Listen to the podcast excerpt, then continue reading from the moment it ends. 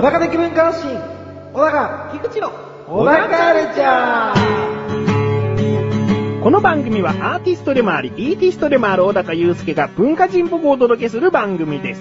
どうも、アーティストでもあり、イーティストでもある小高祐介です。アシスタントの菊池です。よろしくお願いします。よろしくお願いします。小高さん、はい。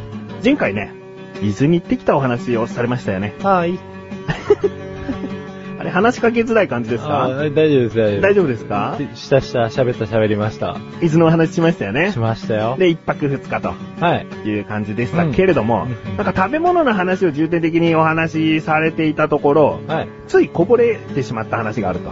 そうですね。うん。うん。それを前回のエンディングの方で、あのこと話すの忘れてたみたいなあ感じだったので、その話プラス、まあもちろん、ご趣味でいらっしゃるカメラをえ持っていったと思うので、はいそこでの何かしらのエピソードがあったら、うんお聞きしたいなと思うんですけれども。え。そうですねう。ん。まあ、カメラに関してはですね、まあ、ちょいちょいですけれども、まあ、こぼれ話からいきますわ。お、こぼした。こぼしたやつですねそ。うですね。まあ、僕といえばこぼしてますからね。何をですか？愚痴をですか？なんか、いや、いろんなことを、いろんなことを。手の指の隙間からこうこぼれ落ちていくわけですよ。うんいろんな大切なものとかですね、うん記憶とかが。まあ、こんな抽象的な話はさておいてなんですけど、うん。ではいずれ何をこぼしたかっていうとですね、うん。シャボテン公園行ったっていう結構滞在時間の長かった場所の話を一切しなかったなと思って。第3次回長かったんですか？うんそれなりに言いましたね。2時間半とか3時間ぐらい多分いたと思うんですよ。あの、初日ですね。のあ初日に？しかも。うん。うなぎ食って、はいあのーそのまま旅館行ったみたいな話をしましたけど、うん。どうもなんか忘れてると。うんうん。うん。そしたら蘇ってきまして、うん。あ、サボテン公園行ったわと。なんか、伊豆シャボテン公園っていうのがですね、有名ですよね。そうそうそうそう、うんあるんですよ。で、まあ、なんか天気も結構悪くて、あ、悪くて。あのーまあ、もう霧がすごくてですね、車怖え、車怖えとか言いながら、はい。いいっつってですね、まあ、特に僕その時運転してなかったんですけど、お父さんですよね。そうですね。タッチの悪い。タッチの悪いお父さんがですね、運転して、まあ行ったわけですわう。ん。で、まあ、つくなりタバコをバーって吸いながらですね、うん。えー、ちょっとチケット買ってこいよって、タッチ悪いですね。そうですね、女連中に行かしてですね、一人は妊婦なのに一。人は妊婦なのに歩けおらっつって、歩かして、まあチケット買ってきていただいて、うんまあ案外するっていうですね、伊豆シャボテン公園のチケットを。まあ案外するっていう記憶しかないんで、具体的な値段はちょっと提示しませんけど、あの営業妨害にもなっちゃいますからね。まあ、個人的な感想ですよね。そうなんですよ。はいでまあ、伊豆シャボテン公園っていうぐらいですから、おまあ、偉いサボテンがあるんだろうなと。うんただそれだけだろうなと。うん。思って入ったらですね、もう、あれ、なんて言うんですかね、シャボテンがおまけですね。おううん。ほとんど動物園でしたね。おううん。入った瞬間いきなりチンパンジーがお出迎えみたいな感じでですね。動物園じゃんと思って。でもまあ、こっからだろうと。サボテンまだ一個も見てない。そうそうそうそう。サボテンこれから出てくんだろうって、こうずーっとブラブラ、ブラブラしてたんですよ。そしたらですね、なんか、リスザルとか、うん。なんかその辺ポンポン跳ね回ってですね、うんこっち近寄ってきたりとか、うん。あとなんか変な扉をガチャって開けたらですね、もう、野ざらしのカンガルーがその辺にいるみたいな、え、もう柵なしで。柵なしなんですよ。触れちゃうっ、てことですか？もう極論言えば触れちゃうんでしょうね。触んなかったですけど。おううん、なんか、雨で湿ってなんか変な臭かったんで、あいつは、くせえなと思って。まあ確かに気温高くて湿気が多いと、匂いはね。そうですね。出ますからね。うんカンガルーとかリスザルとかがこんな近距離に、うん。あのー来る機会というか触れ合える機会。まあうん実際触れ合ってないんですけれども、うん。ないなと思って。うんまあこれはカメラちょっと収めとこうっつって、まあ結構撮ったわけですよ。はいはい。ええまあ自慢の単焦点レンズで、めっちゃ近くに寄ってですね。要はズームついてないですから、うんこっちから寄るしかねえっつって、あーあーとか言いながら、くせえくせえって言って、近寄って、バシャバシャバシャバシャ撮ってですね、うんうんで、まあ、ようやくその、メインのサボテンこう、あサボテンがあるところまで行けたんですよ。うん。すごかったですね、サボテン。おすごいんだ。うん、なんか、結局おまけ的な感じだなとはいう印象は結局脱ぎ去れはしなかったんですけど、うんそれでもやっぱり音質の規模がすごい大きくて、ほあと世界中のサボテンも集めてるんで、もうありとあらゆるこれでもかっていうサボテンどもがですね、ふわちゃっと、いるわけですよ。もう大きいのもあったり。そうですね。えでも締めに、こう、あの、サボテンのお土産みたいなのがもう、こう、うんちっちゃい、なんて言うんですか？え。植木鉢？植木鉢。うんそうそうそう。その植木鉢。有名な。うんうん有名だね。今出てこなかった。出てこなかっ有名なた有名な植木鉢。そう、植木鉢を、まあなんかうちの親父とかはね、立ちの悪いうちの親父は買って、おい、これ買っていこうぜ。これであいつを殴ろうぜ。とかなんかそんなこと言ってたような気しますけど。それ言ってないと思いますけど。言ってないと思いますけどね。まあ少なくともこれ持ってろみたいなことは言ってな気がしますけど。そうですね。だからうちの母ちゃんもなんかこのベンチに座ってるタイプの、なんか植木鉢が可愛いとか、おー。うんいかにもおばちゃんらしいこと話してですね、本当お前おばちゃんになったら、つって。でもうね、おばあちゃんになりますからね。そうなんですよ。えああ、そうですよね。えうんそうか、そうか。で、まあ、まあ、しみじみと感じてる時じゃないですよ、今は。で、まあ、あのーなんかね、あったんですよ。なんだっけ、俺なんかまたこぼしてるな。あの、あれだ。帰りにですね、もうサボテンの声の話はこれでおしまいなんですけど、大したこぼれ話じゃなかったなと思いの。でもなんかそれなりに楽しんだ感じありますね。そうですね。うんなんか、意表をつかれましたよね。おううん。だってサボテン公園だと思ったら動物園なの。それは意表、意表だわ、と思って。うん。うん。で、まあ、あの、出口にですね、入る時にも気になってたんですけど、うんなんかいろいろ売店があると。おやっぱご当地のもん食わないと始まんないよね、つって、うん。まずサボテンソフトクリーム食ったんですよ。おう。うん、これがまた、あの、みんな口々にですね、うん。はーっつって食べるじゃないですか。うん。その後、まあ無言なんですよね。まあちなみにね、その日のお昼というか、うなぎを食べたんですよね。で、いい値段する割には、大してうまくなかったなっていう感想で、4そうですね。人はそんな話盛り上がらなかったという。はい感じだったんですよね。そうなんですよで、。その後サボテンソフトクリーム食べて、そうなんです。リベンジを図ったつもりがですね、ううんわーっていう本当リアクションはあったんですよ、みんな。ふわー、あー。だからもう、あっという間に曇っちゃって。色は緑色してんのかな？うん、なんか緑っぽい感じですね。うんうんううんん。で、何？サボテンエキスがちゃんと入ってるとか？うん、なんか入ってるらしいんですけど、うん特にそれを感じることもなく、うん。これはなんか納得いかねえと。うん。そしたらですね、まあ、うちの親父がね、変なもん見つけてくるわけですよ。うん伊豆のご当地で、あの、最近有名っぽいんですけれども、揚げ物で。うん。チンチン揚げっていうのがあるんですわ。お、チンチン揚げ。うんおい、ゆうすけ、チンチン揚げだってよ、つって、なんか、携帯でパシャパシャ撮り始めて、ついには注文したんですよ。はいはいはい。あの人。はい。うんほんとバカなんでしょうね。うんあの、そしたら、なんか、魚のすり身の揚げ物で、うんう。うんん。いいんですよ。中学生ぐらいが引っかかるんだったらいいんですよ。お前、お前もうすぐ60だろうがっていう、うんそのもうすぐおじいちゃんだろうがっていう人がまあ引っかかってですね。うん。で、その後も、まあ、チンチン揚げ、ここにしかねえぞぐらいの勢いで、うん。食ったにもかかわらず、まあ、どこ行ってもチンチン揚げの上りがですね、そうなの？むしく、伊豆の風で揺れてるわけですよ。お、伊豆といえばチンチン揚げなんだじゃあ。もうチンチン揚げすごかったですねあ。どこ行っても。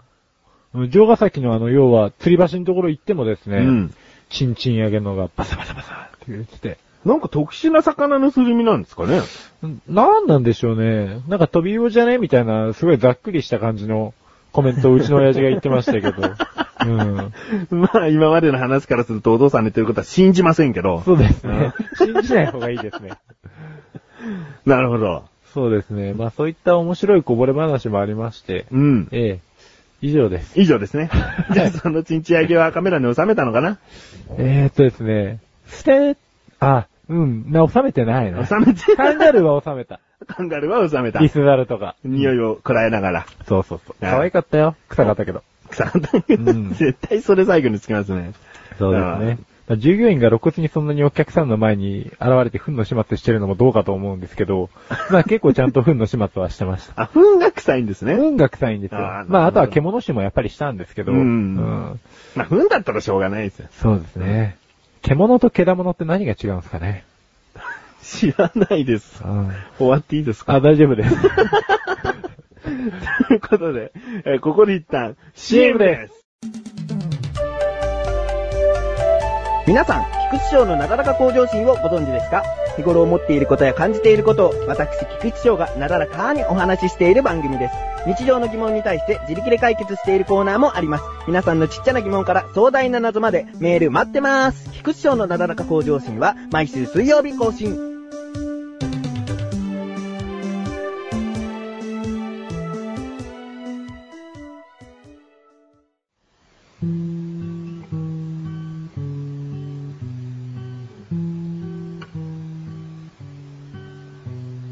小高郎の料理教室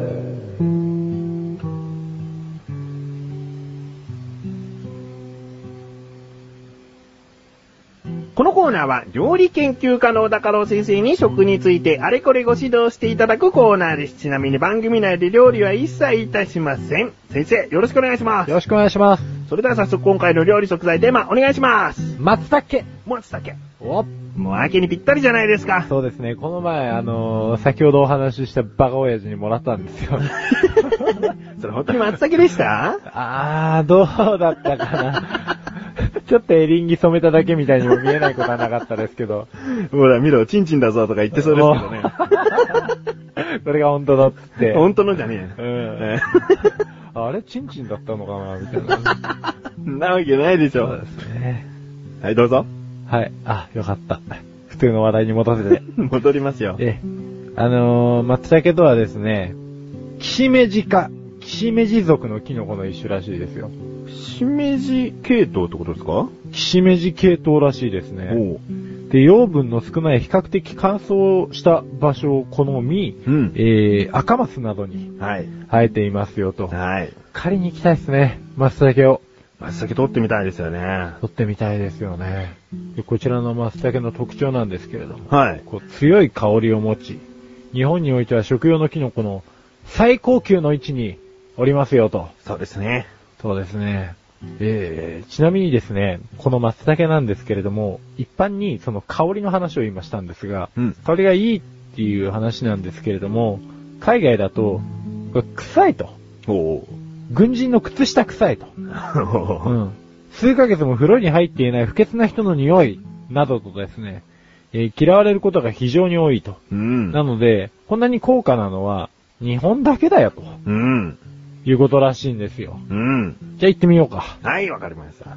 レッスン1。松茸は海外では臭いものとされているよ。ですね。そうですね。だから中国とかのこの輸入した時の松茸は安いんですかね。そうかもしれないですね。うんちなみにですね、その、学名なんですけれども、これトリコローマ・ナウセオスムほというですね、あの、ラテン語で、吐き気を催させるキシメジという意味があるらしいんですよ。松茸は。もうそれぐらい、くせえって言われてます。すごいですね。それを俺たちはですね、やあ土瓶蒸しにしたり、やれお吸い物にしたり、やれ炊き込みご飯にしたりして、香りがないとダメな松茸とすら言われますからね。そうなんですよ。香りがなかったら別にうまくもなんともないと思うんですよね。極論言っちゃえば。そうですか。うん長谷園さんのお吸い物あるじゃないですか。はい松茸のお吸い物。うんあれ初めて飲んだ時、うん松茸って知らなくても、何この旨味って思って、大好きなんですよ。まあ、そうですよね。後から、あ、うんこれが松茸をイメージしたお椀なのねと思ったんだけど、でもそれほど印象は良かったんですけどね。そうですね初めっから。なんかここが欧米人と東洋人の、というか日本人の違いなんでしょうね。もう生まれつきというか、うん人種の味覚の違いというか。そうなんですよ。うん。うんまあな、最近日本の食文化は結構海外に流出はしてると思うんですけれども、うん。まあ流出とか流通してるとは思うんですけど、いや、こいつは受け入れられねえのかなと。うん。まあ、タイでいうパクチー的なものであったりもするんですかね。そうですね。あちなみにその、まあ、さっき中国なんて話も出ましたけど、はい一応韓国、中国、北朝鮮、スウェーデン、フィンランド、ブータン、ラオス、トルコ、モロッコ。えー、などでですね、栽培、生産されているようなんで、まあ、案外いろんなところで食えるんだなっていうのはあるんですけど、その国自体でも食べられてるんですかね。いや、あのー、アジア圏は少なくともちょっと食ってるところあるみたいなんですけど、他の国あんま食ってるっていう話はあんまりなかったですね。ああじゃあそれを日本とかそういう国に輸出してると。そうですね。うん輸出して、まあ高値でまあ、自分たちが癖って言われてるものが、うんよその国で、バカみたいに高値で、もうそれくれよって 言ってるっていうことなんで、おまあ、そら売りますわな。おうんうんうん。だから結構松茸に似た、あの仲間がよく発見されているみたいなんですけれども、結構ですね、食えるものが多いっていう反面、うん。食用でないものももちろん混ざっていてですね、ほなんかちょっとお腹壊しちゃったりはするらしいんですけれども、一応似たやつは毒キノコう。があるんですか？のはないらしいんですあ、よ。ないんですか？確認されていないらしいんで、おおうん。だから全然食えちゃう。松茸に似てるなと思っても、まあ、もちろんその場で食べたりとか自分の判断で食べるのはお勧めしませんが、大体のものは毒キノコではないよということですね。だからまあ最悪、その、なくなりはしないっていうう。ん、うん、うん自分が。ありました。うん。じゃあレッスン2行きましょう。はい。レッスン 2! 松茸に似たキノコはたくさんあるけども、命を落とすぐらいの毒キノコは、まだ存在していないよですね。はうん。い。あと死にはしないんですけど、はい。古くなった松茸は、やばいと。お、これもう激しい嘔吐、おムカつき、お下痢、もう上から下からですね、中毒症状に見舞われるため十分必要が、あ十分注意する必要があると。おそれはもう松茸本物でもそうってことですね。はい。時間が経つとやばいですよってことですね。そうですね。この松茸のアミノ酸が有毒成分に変化するためですと。おえ、いうことなんで、ほっとくと毒になっちゃうよってことですね。なるほど。うんじゃあもう、もったいぶらずに早く美味しく食べた方がいいよということですね。そうですね。レッスン3いきます。はい。レッスン 3! 松茸は、時間を置いてしまうと、有毒になる可能性があるから、注意してね。はい。ですいね。やーちょっと僕が飲みたいお酒を最後レッスン4にしますけどよろしいですか？まあ、松茸と関係があるのであれば、どうでもいいですよ。もう単純にこれでね、オールドパーとか言ったらね、まあ結構まずいですよね。それと松茸が合うんですよ。でもギリギリアウトですからね。はい、じゃあ、はい、お願いします。レッスン 4! 松茸酒おあるんですね、まさかと思ったら。あります、これ。お一応製造方法が、あの、表面から水分が出てくる程度に炙ったものを焼酎に2週間程度つけておくと、えー香り高い松茸酒ができますよと。おあ、じゃあもうまさにあの香りのする、はいうん焼酎の部類なんですかえね。そうですね、うん焼酎につけてっていう感じなんで。うんなるほど。まあ、ななんでも焼酎って、あ、できちゃうんですね。なんか焼酎の種類が多いことももうほんと納得ですよね。うんあいつら何でもできますよ、本当に。うん。だからもう最初はね、原材料からして何焼酎っていうものしかできないのかなと思ったんですけどね。ね芋とかごまとか、あー蕎麦とか。うんうん。なんか焼酎のネーミングって面白いですよね。おううん。例えば。大樹氷とか。面白くないの言っちゃいましたね。他にもっとあったのに、巻き場の夢とかね。そう、うんそうですね。まあ、うんひらがなだけで書かれてるものとか結構面白かったりしますよね。ね地方の言葉だったりしてね。うま かもんねとかありましたね。あ、馬かもんね、ありましたね。どうなんだいっていうの見たことありますけどね。あーただ大きいやつでね。そうです大っていうのが大きいっていう図でね。そう そういうのですよ。大樹大樹氷って、もう普通の普通な感じがしますけどね。ということで、まあ、今回松茸ということでね、はい。えーご指導は以上ですね。はい。先生、ありがとうございました。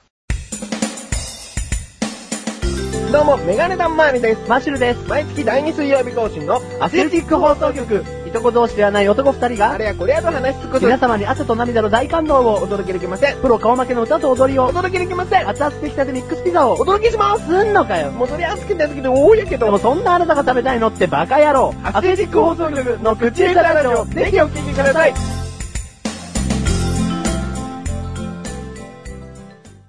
お高まし、レビューコーナーは小高祐介があらゆるジャンルの中から一押しな一品を選びレビューをかましていくコーナーです。それでは早速今回のジャンルをお願いします。音楽音楽。では、作品名をお願いします。ジョゼと虎と魚たち。ジョゼと虎と魚たち。はい。アーティスト名をどうぞ。くるり。おゆるりさんですね。そうだよ。小高祐介はくるりが大好きでございます。大好物だよ。それでは早速、かましちゃってください。はい、じゃあ、このジョゼと虎と魚たちなんですけれども、はい、じゃあって何ですか そんな襟ないですよね、今まで。そうですね、僕もびっくりしました。なんか先生みたいな。うん。はいこのジョゼと虎と魚たちって知ってます？映画でありましたよね。映画のタイトルとしては、なんかもうすごい知ってますね。そうですね。はいこう、田辺聖子原作のジョゼと虎と魚たち。はいえー、それの映画が昔ありましてですね。はいそれのサウンドトラックを、えー、くるりが、まあ、要は音楽監修をすべてくるりがやっていてサウンドトラックとして、この、同名のアルバムを出しましたよおー。という経緯がございましてですね。で、一応同日に発売されたシングル曲、ハイウェイっていうくるりの曲がありまして、うん。えーそれも収録されており、うんあと未発表曲の飴色の部屋っていうですね、えーこの2曲に関しては岸田茂というくるりのボーカルの、えー声も入っている楽曲。他は全部サウンドトラックなんですよ。うんうん。なんて言うんですかね、このアルバムの特徴はですね、おまあこの映画を見た方であれば多分知ってると思うんですけど、あの作品自体の雰囲気にすごく沿った楽曲になってまして、はい。なんて言うんですかね、こう、ちょっと叙情的、うんうん。なんですよね。なんていうか、少し物悲しい感じのうん雰囲気。うん。このくるりがいかにも得意としそうなテーマなんですけれどおも、ええまあ、結構妻夫木聡と池脇しずるさんがね、なんで池脇しずるだけさん付けなのかっていう話は置いといて、まあ、妻夫木聡と池脇池脇しずるさんが、こう切ないながらもですね、こう、ちょこちょこ生きていくっていうような様を描いた映画なんですけれども、うん。それに沿ったような楽曲が出てまして、うんで、結構メロディーが似た曲とかもあるんですよ。はい。ただ、スティールパンでアレンジしたりですとかストリングスが入ったりとかピアノだけで演奏されてるやつとか、うん。ちょっとレパートリーがいくつか分かれてるんです。うんう。うんん。でもまあメロディーラインはもう岸田茂なんで、これもう間違いないんで。ええまあ、そのメロディーの、えー雰囲気が、こう楽器によって変わる感じっていうのをですね、うん。ちょっと楽しんでいただければいいんじゃないかな。うん。もうね、でもメロディーはほんと間違いないんだ、この人。ね天才なのかなって思うんですけど。サウンドトラックで、その、はいもうメインとなっているメロディーが少しでも気に入ると、もう十分にその一枚聞き応えがありますよね。そうなんですよ。まあ、そのメロディー気に入らなくなるともう一気にダメになっちゃうかもしれないけど、うんまあ大体はね、キャッチーなメロディーだったりするんで、そうですね。なんかね、でもね、こんなにマルチに、いろんな楽器に合うメロディーを作れるってすごいですね。もう今回ベタ褒めですけど、すごいんですよ。そのストリングスの、まあ複数の弦楽器が、うん。こう、折り重なってですね、うん演奏されてるタイプのやつも、すごいこう、綺麗な美しい感じなんですけど、うん。それが今度ピアノ単体になるともう一気にもう切なくなるんですね。おうんであと単純にそのハイウェイっていうシングル曲に関しても、はい。これは本当に波の少ない曲でですね、おでも、なんかドライブとかで、なんかずっと走ってるんだけど、風景が変わらないような瞬間ってあるじゃないですか。まあ、海沿いとか。はい。はいなんかぼんやり走っちゃう瞬間みたいな。ん。そういう時にハイウェイを流すと、おガチッとハマりますね。おおうん。なんかね、普通ね、ドライブの曲って言ったら、まあ楽しいイエイみたいな。楽しい、イェイ。うん。はいどうもみたいな。僕たち生き物係みたいな。なんかそんな感じのさ、あるじゃないですか。なんかもうやたら楽しさ煽ってくるやつ。生き物係さん、そんなノリばっかりじゃないですけどね。まあそうなんですけどね。まあちょっと悪く言い過ぎましたけれども、あのー、なんか着眼点が面白いんですよね。そう。うん。普通そこピックアップしないでしょっていうところ。うん。うん。でもまあなんか、やっぱり、そういう部分ってあるじゃないですか。人生楽しいだけじゃないじゃないですか。うん。うん。そのなんか隙間的な部分を、こうちょっとくるりの楽曲がうまいこと埋めてくれてるんじゃないかなっていうような。そう。はい。まあ、もう、高評価すぎてですね、気持ちが悪いと。いうことでしょうけれども。くるりさん、本当に大好きだから、今までよりなぜか、もう、口数が少ないですよね。そうなん必ですよ。死さがないというか、うん。ゆとりがありますよね。不思議な。もう軽く別に、もう俺、俺は最高に思ってるからいいんだけどっていうのが、なんか常にある感じ。そうですね。なんかもうヒエラルキーの頂点に置いちゃってるんでしょうね。ちなみに、このアルバムの中でおすすめの3曲を出すとすればですね、おはいえー、乳母車っうん。ていう曲と、あと別れっていうのと、あとツネオとジョゼっていうのがあるんですけれども、うん。まあ、ツネオとジョゼっていうのは、まあ、ジョゼが池脇千鶴さんで、うんツネオが妻夫木聡ですね。で、で、また呼び捨てに戻したのかは置いときますけど。はい。ええまあ、全然誇張しますけど、まあ、サトシですね。ええまあ、この、二人の、えーための楽曲なんですけれども、うん。これがさっき言ってたですね、メインのメロディーをピアノ単体で演奏してるタイプのやつで、うん。まあもう本当に二人の関係をまさに象徴してるような悲しい感じのうん。切ないつながりが見えるような、うん。えー楽曲となっております。ちなみに別れに関してはそれのストリングスバージョンなんで、うんもうさっき説明した内容がまんまここに乗っかってるわけですね。はえええーちなみに、乳母車っていう曲に関しては、基本的にこの映画でジョゼが、まあ、池脇千鶴さんがですね、乳母車の中に入って、えー最初移動してたりするんですよ。い。うん。うんで、その乳母車を、スネ夫って、その妻夫木聡がですね、スケートボードつけて改造して、わーって街を疾走する時があるんですね。うん。うんそのシーンの時に流れたちょっとアッパーな、うん。アップテンポな、うんでもなんか、マンドリンとか使ってちょっと民族っぽい感じのうん。うん。楽曲うん。になってて、なんか少し楽しい、アイリッシュなノリになる。うん。うん。まあもし気になるよっていう方は、まあ YouTube でこの楽曲が聴けるとは言いませんが、うん一応ジョゼとトラと魚たちの、うん。えっ、と、プロモーションビデオと申しますか、うんうんあの、映画宣伝用のが動画があると思うんで、うん。それちょっと見てもらうと多少聞けるんですよ。うん。うん。なので、それでちょっと聞いてみてください。はい。わかりました。ということで、今回の星、最大が5つ星でございますが、いくつですか？5つ ?5 つねえ、あすごいですね、くるりさんね。そうですね。あの、小高が審査員のオーディションだったら全部受かってますね。そうですね。え間違いない。ありえないですけどね。ありえないですね。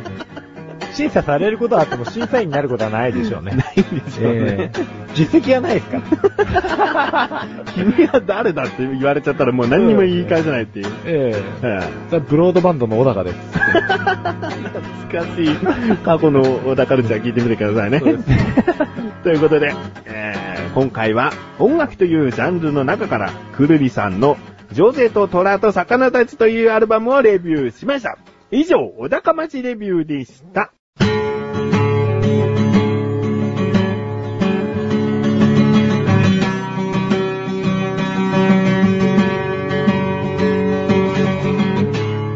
の小高はい、ということで第67回も終わりを迎えようとしておりまはい。す。もう、伊豆での言い残したことはないですよね。ないですね。こぼれてないですよね。まあ、こぼしてたとしてもね。もう、チリですよ。霧チリチリ。あ、チリですか。うんああね、価値のあるお父さんのエピソードだったら別にもう話さなくてもいいんでね。そうですね。もええうこれ以上話してもいいことは何一つとしてないですよ。ないですからね。はえー今回、小高郎の料理教室で松茸出ましたけれどもい。、え小高自身一番好きな秋の味覚と言ったら何ですか？え、そうですね。松茸ですかね。あ、もうそのまんま。うん、松茸すごい好きですねう。んうんうん。でもなんかお金がないんでそんな食えないんですよね。うん楽しいですよね。好きなのに食べれないなんて。ま あいっそ松茸ご飯の素とかね、そっち買った方が安く済んだりしますよね。そうなんですよ。うんだからもう、海外行こうかなと思って。お、松茸食いに。松茸食いに。そうそうそうなんかもう、外人どもに不気味な感じで見られながら。おつってあのジャパニーズ、あんな軍人の靴下みたいな匂いのキノコ食ってるよ、みたいな。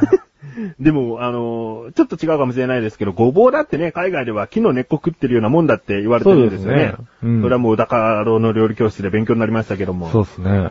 まあ、そういったね、日本特有の食材っていうのもまだまだあるのかもしれないですね。うん。逆もありますしね。うんうん。うん。まあ、そういうところはですね、今後も、小高郎の料理教室で発掘して教えていただきたいなとそうですね。思いますね。カルチャーショック。カルチャーショック。小田カルチャーショック。言おうとした。うんということで、終わっていきますよ。はい。小田カルチャーは2週に1度の水曜日更新です。それではまた次回をお楽しみに。さようならさようなら自分はね、やっぱり種なしぶどう好きだね。本当ですか？あ、まあ、巨峰程度の大きさ、大きくなきゃ嫌だけど。あ、なるほど。はい。種ありですわ。種なしです。あ、種なしなの？まだ種あり。あ、まだ種あり。まだ。